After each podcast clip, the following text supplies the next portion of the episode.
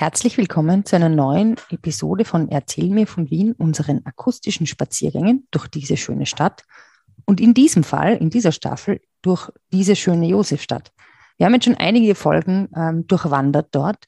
Wir haben uns den Bezirk als Ganzes angeschaut, waren an der Auersbergstraße, sind dann durch die Lange Gasse und die Lenaugasse gegangen, waren beim Theater in der Josefstadt, haben die Pfeilgasse, eine andere markante Gasse in diesem Bezirk durchschritten waren, dann zurück bei der Josefstädter Straße, Maria Treu und so weiter und so fort. Hört es sich selber an, was wir schon alles beschritten haben. Und in dieser Folge geht es in die letzten beiden ähm, Teile, über die wir noch nicht gesprochen haben und die auch eine ganze Folge wert sind, sagt man jetzt mal, oder einen Besuch wert sind, nämlich Breitenfeld und Alser Vorstadt, erstaunlicherweise Alser Vorstadt im achten und nicht im neunten. Bevor es losgeht, möchten wir ganz herzlich die Ilonka und die Simone grüßen, die sehr treue Hörerinnen und sehr begeisterte Fans von uns sind und die ihre psychotherapeutische Praxis in der Schlösselgasse haben, die wir heute besuchen werden. Und die Ilonka werden wir vielleicht auch mal so treffen, weil sie wird uns von Alfred Adler erzählen. Und ja, wir werden dann mit ihr das Wien Alfred Adlers vielleicht mal verschreiten. Wir wünschen uns das und grüßten alle herzlich. Für alle, die einen Spaziergang mit der Fritzi machen wollen, man kann Gutscheine erwerben. Und zwar ähm, kann man diese Führung buchen, wenn man der Fritzi eine E-Mail schreibt, Fritzi, erzähl mir von Wien. Und die Fritzi wird zurückschreiben und ihr könnt individuell mit der Fritzi durch die Stadt spazieren. Ja, heute unser letzter Spaziergang durch die Josefstadt für diese Staffel. Und, und dieses Jahr? Und dieses Jahr, ja. ich sage Servus Fritzi. Servus Edith. Erzähl mir von Wien. Gerne. Erzähl mir von Wien. Geschichte und Geschichten präsentiert von Edith Michaela und Fritzi Kraus. Fritzi, unglaublich. Man kann noch mehr durch die Josefstadt spazieren. Was schauen wir uns denn heute an? Na, heute schauen wir uns das Breitenfeld an und die Alser Vorstadt. Wie schon gesagt. Mhm. Und wenn wir jetzt, äh, wo beginnen wir da? Ich würde vorschlagen, oben am Gürtel bei dieser markanten Kirche. Ja, können wir beginnen. Die Breitenfelder Pfarrkirche, typische Historismuskirche, ähm, ist eigentlich nicht so beschreibens, für mich nicht so beschreibens. Äh, wichtig, aber es gibt zwei Dinge, die vielleicht erwähnenswert sind. Und zwar erstens einmal ist der Architekt Alexander Willemanns, der gleiche, der den Justizpalast äh, gebaut hat. Mhm, von dem, mhm. Und Wenn, das ja. Zweite ist, für mich persönlich, für jemand anderen vielleicht nicht, es war die erste Kirche, von der ich erfahren habe, dass die Kirchtürme äh, zur äh, Installation von Handymasten verwendet werden. Aha. Das heißt, im Turm ist ein Handymast oder in beiden Türmen, kann ich nicht sagen. Und das ist in sehr vielen Kirchen Wiens. Aha. Oder nicht nur Wiens, sondern Österreichs, dass die die äh, Türme für Handymasten äh, ent, äh, be, vermietet haben. Und das liegt laut Diözese in, das liegt in der Kompetenz der Diözese, Aha. Die, die das vermieten kann oh, oder nicht. Und die Breitenfelder Kirche war eben die erste, von der ich erfahren habe. Aha, das heißt, das ist, da wird der direkte Draht zu Gott äh, hergestellt, also noch mehr auch auf technologischer Sicht. Ja. Aha, der direkte Draht zu Gott, also ja. Du, und wenn man da jetzt runtergeht, weil wir bewegen uns ja ähm, Richtung Alser Vorstadt und so weiter und so fort, was sehen wir da so? Wenn man, da ist auch dieser nette Benno-Platz. Ja, und die Benno-Gasse äh, auf Nummer 8 war das Atelier von einer Architektin und Designerin. Mhm. Die Ihr Name war? Anna Lylia Braun. Mhm. Äh, die an und für sich äh, bekannt war. Äh, sie hat zum Beispiel, es ist keine Wienerin gewesen, die war russisch-bulgarischer Abstammung mhm. und ist dann nach Wien gekommen, hat in Graz studiert und die hat mit Clemens Holzmeister zusammengearbeitet und hat, was dich freuen wird, das hm. Salzburger Festspielhaus mit. Wirklich? Am, am, mitgearbeitet. Ja, das ist ja fesch. Also die hat quasi so im 20. Jahrhundert gelebt, oder? Im 20. Jahrhundert, fast das ganze 20. Jahrhundert, also eigentlich sogar ein bisschen drüber hinaus, 1906 geboren, 2004 gestorben.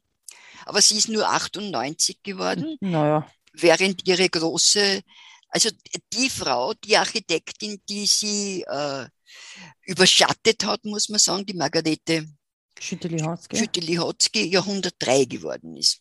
Ja, Und eigentlich ist diese Anja, äh, diese Anna Braun im Schatten von der äh, Schütteli-Hotzky gestanden. Das heißt, ah, ne. mhm. was, Entschuldige, was? Nein, nein, nein, nein. Also, aber die Innenarchitektin war die äh, Designerin. Designerin hat sehr viele Möbel. Angeblich mhm. kennt man ihre, wenn man Fachmann ist, ihre Möbel auf einen Blick. Zum Beispiel für einen Herbert von Karajan eine extra Bank entworfen, äh, wie er dann schon sehr wie er schon mit dem Rücken so wahnsinnig. Äh, mhm. Ah, ja, Sessel, war. genau, ja, ja, ja, ja. Sessel. Sollen ihr großes Ding auch gewesen sein, angeblich. Ja, also die war. Mhm. Hat mit die Josef, hat da gewohnt in der Josefstadt, interessant. Ja, die Atelier zuerst auf Nummer 6, dann auf Nummer 8 gehabt. Ja. Ob man da wohl noch wohnen kann heutzutage, wie das wohl ausschaut? Sicher sehr schön. Ja. Okay, wow. Ist es dann jetzt schon, ist es noch Breitenfeld dort? Es ist noch Breitenfeld, weil dieses Breitenfeld geht bis zur Äußerstraßen runter. Und ähm, am Gürtel noch befindet sich ein markantes Gebäude. Das war früher Militär, äh, für militärische Justizzwecke gedacht und ist dann das Landesgericht 2 geworden und gehört jetzt wieder, gehört jetzt der Polizei, ist glaube ich an heute äh, Haus. Mhm. Äh, ist sehr markant und eben deswegen, weil es nach dem Landesgericht 1 das Landesgericht 2 war, eine Zeit. Das Einzel an, beim Landesgericht 1 werden wir unseren Spaziergang heute beenden, voraussichtlich, oder? Ja. Genau, okay, dann gehen wir jetzt, sagen wir mal, da runter, gehen durch die Skoda-Gasse, wo unter anderem Bundespräsident Scherf gewohnt hat oder auch ein Herr Strerowitz, Bundespräsident in der Zwischenkriegszeit, nein, Kanzler in der Kanzler, Kanzler. In der Zwischenkriegszeit. Die dortigen. Und? Ja. Äh, die dortigen ähm, Plaketten sagen. Ja, das ist so. Und ganz unten bei der Äußerstraße ist das älteste Spital Wiens. Also die älteste Spitalsgründung, nicht als Gebäude, sondern die Konfraternität. Das Weil ist ein Sanatorium jetzt, oder? Nein, nein, das ist ein Spital jetzt. Äh, mhm. Die, das ist schon im 18. Jahrhundert gegründet worden, aber nicht in, an diesem Ort, sondern es war eine Vereinigung von Kaufleuten, die sich zusammengetan haben, um eben ihren Mitgliedern Krankenhausaufenthalte zu ermöglichen. Waren ursprünglich bei den Barmherzigen Brüdern. Ja, das war doch das Älteste, hast du gesagt. Ja, schon. Zusammen mit den Schwestern. Ja, aber das war eine, diese Vereinigung, also, also es war ja ein weltliches Spital, die Konfraternität weltliche äh, ah. Vereinigung. Und die haben Aber erst Privatspital. Im 19. Jahrhundert haben sie dann dieses äh, Konfraternitätsgebäude gebaut. Das ist jetzt ein Privatspital. Ich glaube, es gehört der Unica-Versicherung, wenn mich nicht alles täuscht. Äh, und ist eben bei der Alserstraße. Mhm, mh. Da gehen die Alserstraße, das ist ja quasi die Grenze dann zum 9. Bezirk. In der Gegend sind ja dann natürlich weiter äh, einige Ärzte Krankenhäuser und so weiter und so fort. Altes AKH haben wir ja schon selbst besprochen. Aber soweit ich weiß, gibt es dann weiter unten oder gab es ein wirklich, wirklich wichtiges äh, Krankenhausgebäude, Gesundheitseinrichtung, das es jetzt nicht mehr gibt, das aber in einer tollen Ausstellung ähm, vom Bezirksmuseum Josefstadt genannt wird. Und zwar das Gebär- und Findelhaus. Ja. Erzähl mir vom Gebär- und Findelhaus, weil das ist eine extrem interessante Einrichtung und eine tolle Sache, sag mal. Naja, das Gebärhaus, von dem haben wir ja schon geredet, das war im alten AKH untergebracht.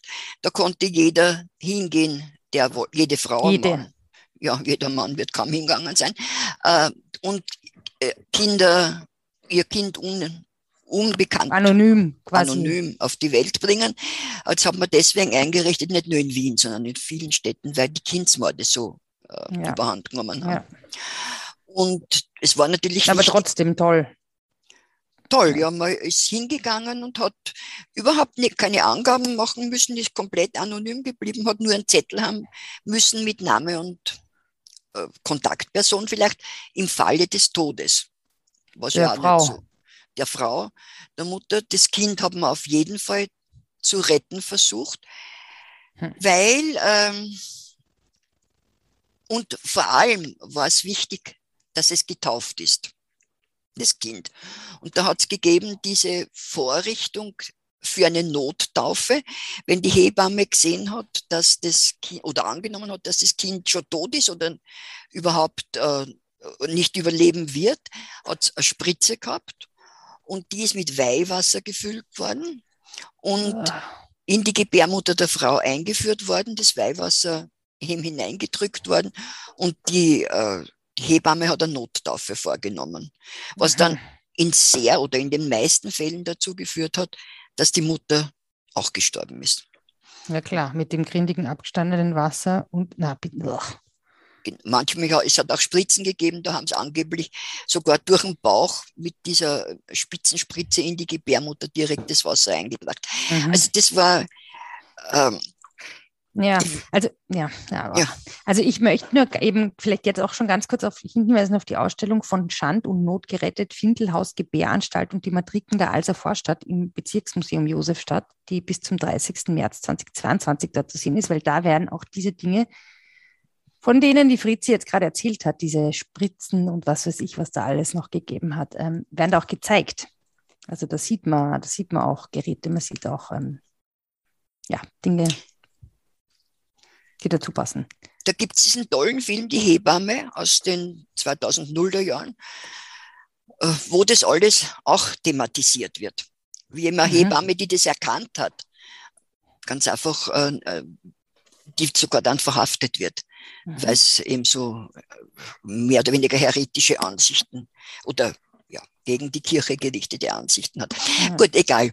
Also auf jeden Zurück Fall zum Findelhaus. Bitte? Was ist denn passiert mit diesen anonymisiert Diese geborenen, kind, anonym Kinder geborenen Kindern? Sind dann ins Findelhaus gekommen und das Findelhaus war ein riesiger Gebäudekomplex, Entschuldige, neben der heutigen Alserkirche. Mhm. Und der ist gegangen bis über die Lange Gasse. Mhm. Äh, die Lange Gasse war eben damals noch nicht offen an der Stelle. Und da sind die Kinder hingekommen, konnten auch die Mütter die nicht wussten, wo sie hin sollen, mitgehen. Die mussten aber mhm. sozusagen ihren Aufenthalt verdienen, indem sie Ammern, Dienst, also Dienste, aber halt andere äh, Kinder gesäugt haben, genährt haben. Gesäugt haben, haben teilweise auch außer Haus gehen müssen, wenn es von äh, bestellt worden sind, sozusagen. Mhm. Und die Kinder, die Findelkinder, die waren halt total arm weil der Josef II. war ja Utilitarist, der hat Genau, der alles, das alles gegründet hat, oder? Diese der das gegründet hat, ja.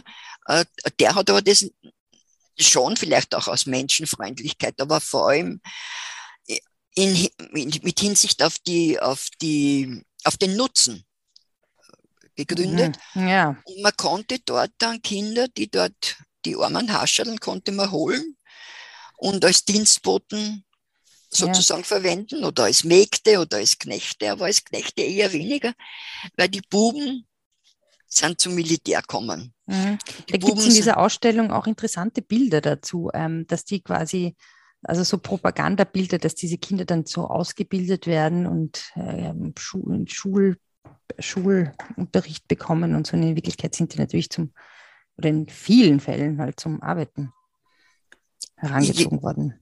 Ja, wobei, ich weiß jetzt nicht, ob das von der Ausstellung ist, dass ich es weiß, oder äh, dass, wenn man man hat sich jetzt nicht Zähne holen können. Zehn nein, nein, nein, nein, nein, nein, nein, aber halt, ja. ich meine, reicht ja. ja und die, die Buben waren im Kanonenfutter, die sind in den Krieg geschickt worden in der ersten Reihe und waren die, die als erstes erschossen worden sind. Ja, ja das ist echt, ja, das ist wirklich total interessant, was da, was da alles eben dahinter steht und wie das alles organisiert worden ist und auch wo die Mütter herkamen, weil das wusste man dann ja doch. Also viele Tirolerinnen waren dann im 19. Jahrhundert dabei, auch wie das auf und ab gegangen ist mit diesen anonymen Geburten und so, was da die Hintergründe sind. Jedenfalls schaut sich das an in, der, in dieser Ausstellung.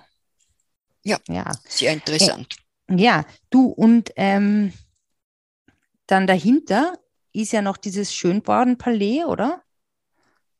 Das Palais diesem, Schönborn. bei, wo dieser Garten war jetzt von diesem Findelhaus. Das ist ja dann wahrscheinlich, für mich ist das ungefähr dort, wo jetzt der Schönborn Nein, nein, nein, nein, nein, nein, nein. Das, der, das Schönborn ist nicht, äh, wo der Garten war. Der Garten war ja eher stadteinwärts, dieser ganze äh, Block, aber das Palais Schönborn hat es ja schon früher, früher gegeben. Äh, das ist Eck-Laudongassen und Florianigassen. Mhm.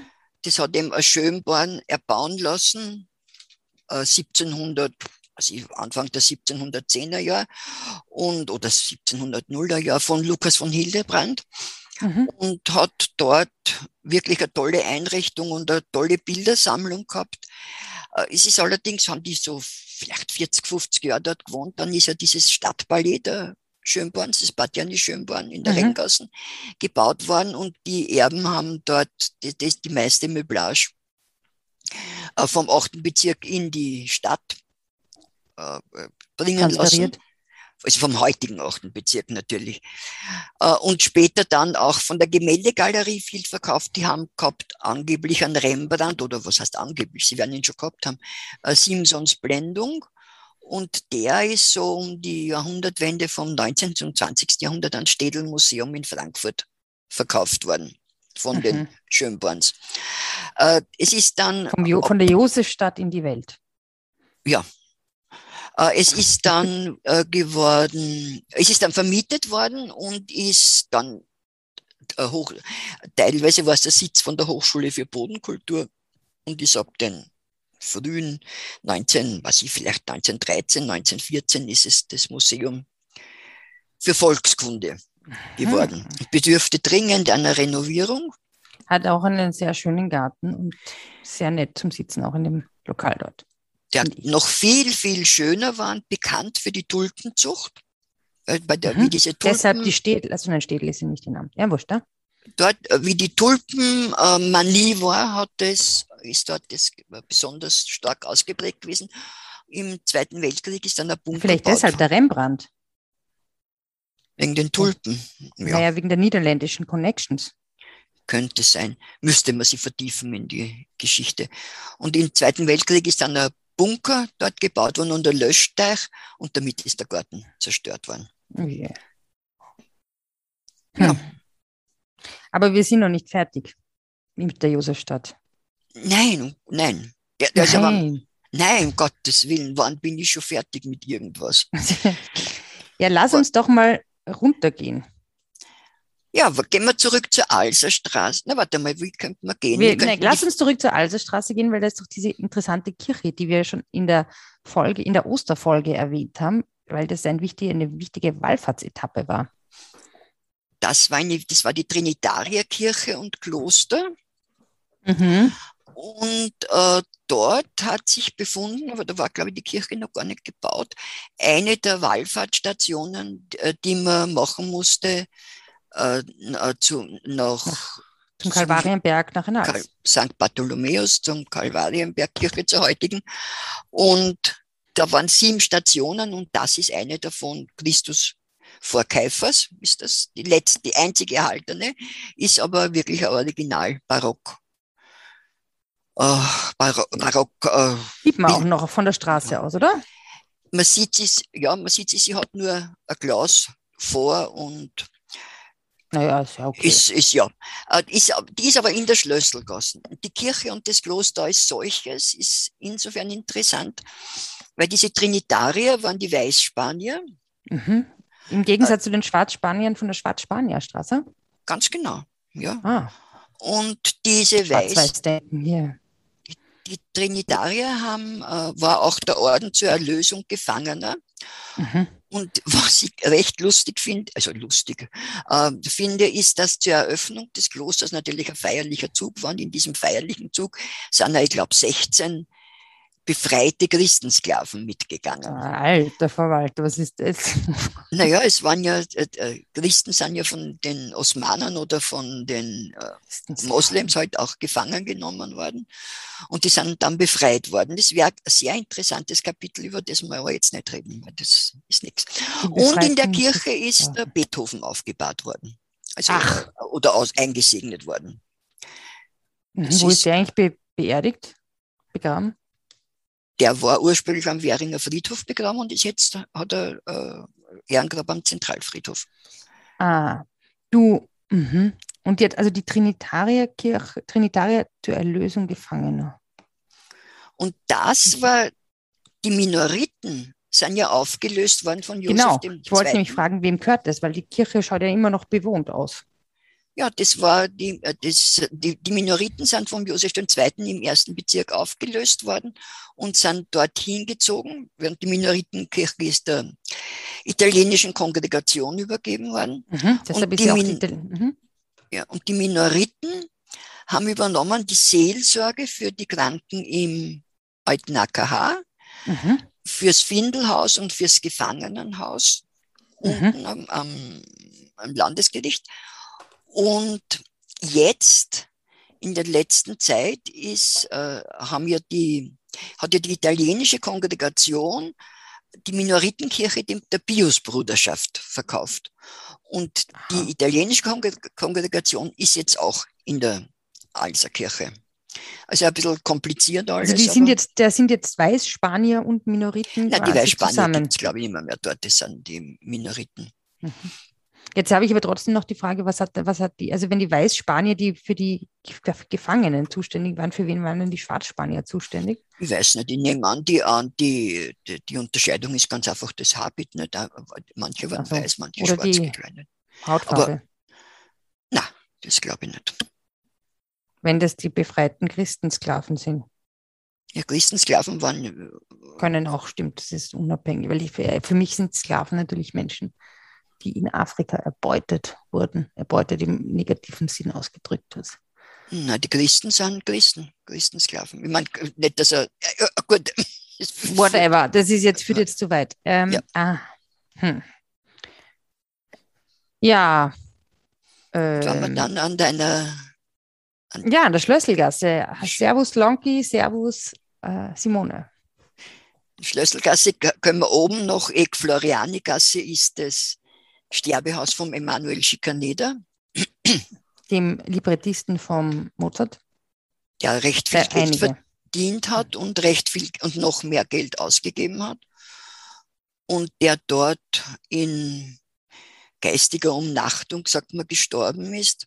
Wobei immer manches Mal denkt, diese, wir haben ja doch jetzt schon wahnsinnig oft von Leuten gehört, die in geistiger Umnachtung oder als Irre gestorben sind, oder? Das also stimmt. Denk, und ich denke mir oft, ob das nicht ganz einfach Demenz war in, in, in vielen Fällen. ja. Wäre, wäre doch äh, irgendwie vorstellbar, oder? Das stimmt. Aber sind die Leute damals, wie alt sind die so worden? Wie alt war zum Beispiel der Schikaneder? Naja, die sind nicht sehr alt geworden. Also waren, wahrscheinlich waren es über 60 waren sie waren es wahrscheinlich schon alt. Aber gerade der Schikaneder hat ja es ist ja ganz ein interessanter Fall, der hat ja viel, äh, äh viel ältere Frauen gehabt mhm. und äh, ist eben dann bei der, äh, mit der war, war irgendwas, ich weiß jetzt nicht mehr, so genau. Du, ich weiß ehrlich gesagt nicht, wie alt er war. Nein, nein, nur so ungefähr, um nein, weil ich meine, so ja. um die 60 herum. Geistige Umnachtung. Ja, das ist natürlich eine interessante Interpretation. Ist aber meine. Also, ich meine, keine ja, Ahnung. Ist ja okay ob die jetzt ähm, wirklich ja. besser als ja geistige Umnacht. Gibt es auch geistige Vertagung? Äh, Umtagung weiß ich nicht. Habe ich noch nie gehört. Aber wie gesagt, hm. 60 wird so ungefähr das Durchschnittsalter gewesen sein. Nämlich nicht das Durchschnittsalter, Blödsinn, das Durchschnittsalter war viel niedriger. Aber alte, das, alt, wie alt die Leute geworden sind ja, aber das Durchschnittsalter ist natürlich auch so nieder gewesen, weil so eine hohe Säuglingssterblichkeit war. Mhm. Ja, du und jetzt apropos, um das, den, den Bogen jetzt abzuschließen, wir haben jetzt über die ähm, Gefangenen gesprochen, wir haben über das Landesgericht äh, am Anfang unserer Folge gesprochen.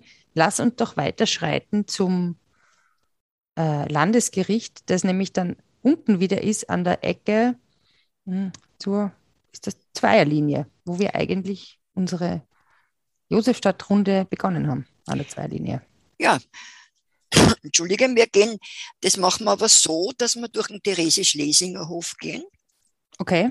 der durchgehend äh, ist von der Schlösselgasse in die Wickenburggasse. Und das ist ein Gemeindebau vom, ich frage dich aber jetzt nicht nach dem Witz, vom Cäsar Popovic.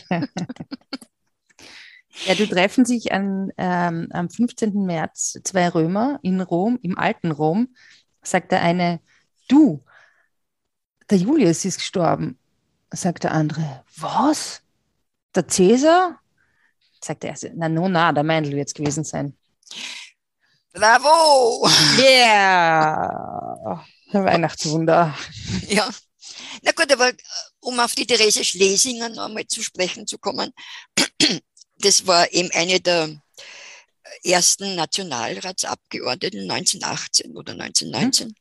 Haben wir auch schon mal, glaube ich, erwähnt. Haben wir schon Mhm. erwähnt. Aber was das Interessante an, an deren Namen ist, du wirst ja wirst du den Schlesinger Platz kennen. Der auch im achten ist. Jawohl. Und dieser Schlesinger Platz hat ursprünglich geheißen nach einem, glaube ich, Gemeinderat Josef Schlesinger, Mhm. der aber, wie es halt so üblich war, Anfang des Jahrhunderts, ein starker Antisemit war. Mhm. Und dann hat es geheißen, das geht nicht, das kann dieser Schlesinger Platz kann nicht nach einem Antisemiten benannt werden. Und was hat man gemacht? Wann war, hat man sich das gedacht? Kann doch nicht so lange her gewesen sein. Ja, ist noch nicht so lange her. 15 Jahre vielleicht. Als ich dachte, man benennt den Platz vielleicht um. Man benennt ihn um. Und um sich diese ganzen Kosten, die so eine Umbenennung ja zweifelsohne mit sich bringt, ähm, zu sparen oder halt nicht so hoch sein zu lassen, hat man gesagt, gut, dieser Platz heißt nicht nach dem Josef Schlesinger, sondern Nach der Therese. nach der Therese Schlesinger. Lig. Aber ich meine, okay. Oder, also ich, ja, immerhin. Ja, immerhin. Findest du jetzt nicht so gut, oder? ich finde es ganz einfach schlankerhaft. Ja, billig irgendwie, oder? Ja, es ist, ja, ist gut. Können wir jetzt nicht debattieren drüber über dies oder diskutieren. Umbenennungsdebatte. Umbenennungsdebatte wäre interessant, aber Man könnte es ja auch annotieren. Schlesinger. Also ja, erklären. ist, ja, das ist schon eine Tafel dort, also das stimmt schon. Ne? Okay. Ja, jetzt aber ins Gericht, ab ins Gericht. Genau, jetzt haben wir in der Wickenburggasse gehen links, lassen rechter Hand das äh, Gefangenenhaus, das neue. Das ist Mhm. also ein neues Gebäude. Biegen rechts in die Alserstraße ab. Da kommen wir an so einem ganz kleinen Lokal vorbei, das für mich interessant ist, weil in meiner Kindheit, die war sieben, acht Jahre vielleicht, war das total aufregend, weil das ein Mord passiert, Ui, blutiger. Wir grüßen unsere Kolleginnen und Kollegen von Darf es ein bisschen Mord sein an dieser Stelle? die, die es vielleicht eh schon erwähnt haben. Und zwar ist dort ein Schleichhändler, der Cadbury-König von Wien hat der geheißen, Lala. mit einer Fleischmaschine erschlagen worden. Und alles hat hingedeutet auf eine, auf die Adrienne Eckert, die eine wunderschöne, engelsgesichtiges jung, äh, junge Frau war, äh, hat als Animierdame gearbeitet und sie hat das alles abgestritten, hat dann verschiedene Versionen ähm, äh, dargebracht, Erzählt. dass sie nicht schuld war. Hat den äh, sehr guten Strafverteidiger, den Michael Stern gehabt, der nachher der- Staranwalt von Wien geworden ist und hat ja aber alles nichts genutzt, ist des Mordes beschuldigt worden und verurteilt worden und nach 15 Jahren freigekommen und hat dann einen anderen Namen angenommen, lebt vielleicht noch. Ich erzähle das nur deswegen, weil das war wirklich der Sensationsprozess oder die Sensation damals. Und das war im, eh gleich nebenan. Im Landesgericht vermutlich. Nehme ich an, ja. Das wär, da werden sehr viele Leute gewesen sein. Und das war ja heute noch so ein kleines Lokal, also vielleicht erinnern sich ein oder der andere unserer Hörer noch daran, unserer älteren Hörer. Und, wa und was soll man da dort essen, wenn die mit einer Versch was, Fleischmaschine, Verschiermaschine ermordet ist? Sind dann ähm, Fleischleiber das Gericht, das man dort isst? Das essen Adrian. Eckert Gedenk Fleischleiber Fleischleiber, das wäre originell. mit als Nachspeise Cadbury Schokoladenkuchen. Gibt es ja Cadbury Schokolade bei uns überhaupt noch? Ich weiß nicht. Manchmal wird man schon kriegen, in, zum Beispiel in einem speziellen Supermarkt. Wir Ja, bei Bobbys vielleicht in der, auf der, Hm. in der, auf der Ja. Wieden. Freihaus vielleicht. machen, wir machen so viel Werbung. Ja, Zeit ehrlich. Irgendwelche Leute. Das solltet uns zahlen, Leute. Das euch erwähnen. Naja, eine Geschichte. Okay, Gefangenenhaus. Was gibt es da noch zu sagen zu dem Gericht? Gefangenenhaus, Landesgericht 1. Äh, das ist gebaut worden auf einer ehemaligen bürgerlichen Schießstätte. Das mhm. war dort das Areal. Das heißt, dort musste man Schießen üben, konnte man Schießen üben. Konnte man und musste auch teilweise, weil ja die mhm. Bürger verpflichtet waren, die Stadt zu verteidigen, bis irgendwann, bis immer Miliz gegeben hat. Und das ist gebaut worden so in den 1870er Jahren, das Landesgericht. Und dort ist untergebracht dem das Landesgericht. Das Landesgericht, die Staatsanwaltschaft und ein Gefangenenhaus.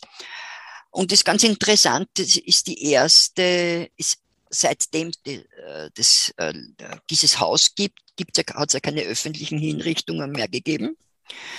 Mhm. Und der erste Mörder, der durch den Würgegalgen, hat das geheißen, dorthin gerichtet worden ist, war gewisser Frances Francesconi, der Raubmörder.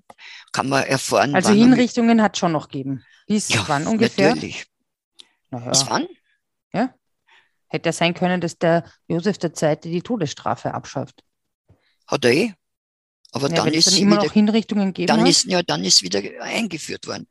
Der Josef II. hat die Todesstrafe außer für militärische Angelegenheiten abgeschafft, eben wieder aus seiner utilitaristischen Gesinnung her, weil er gesagt hat, die können ja als Zwangsarbeiter vorher noch arbeiten, bevor sie und was, ja.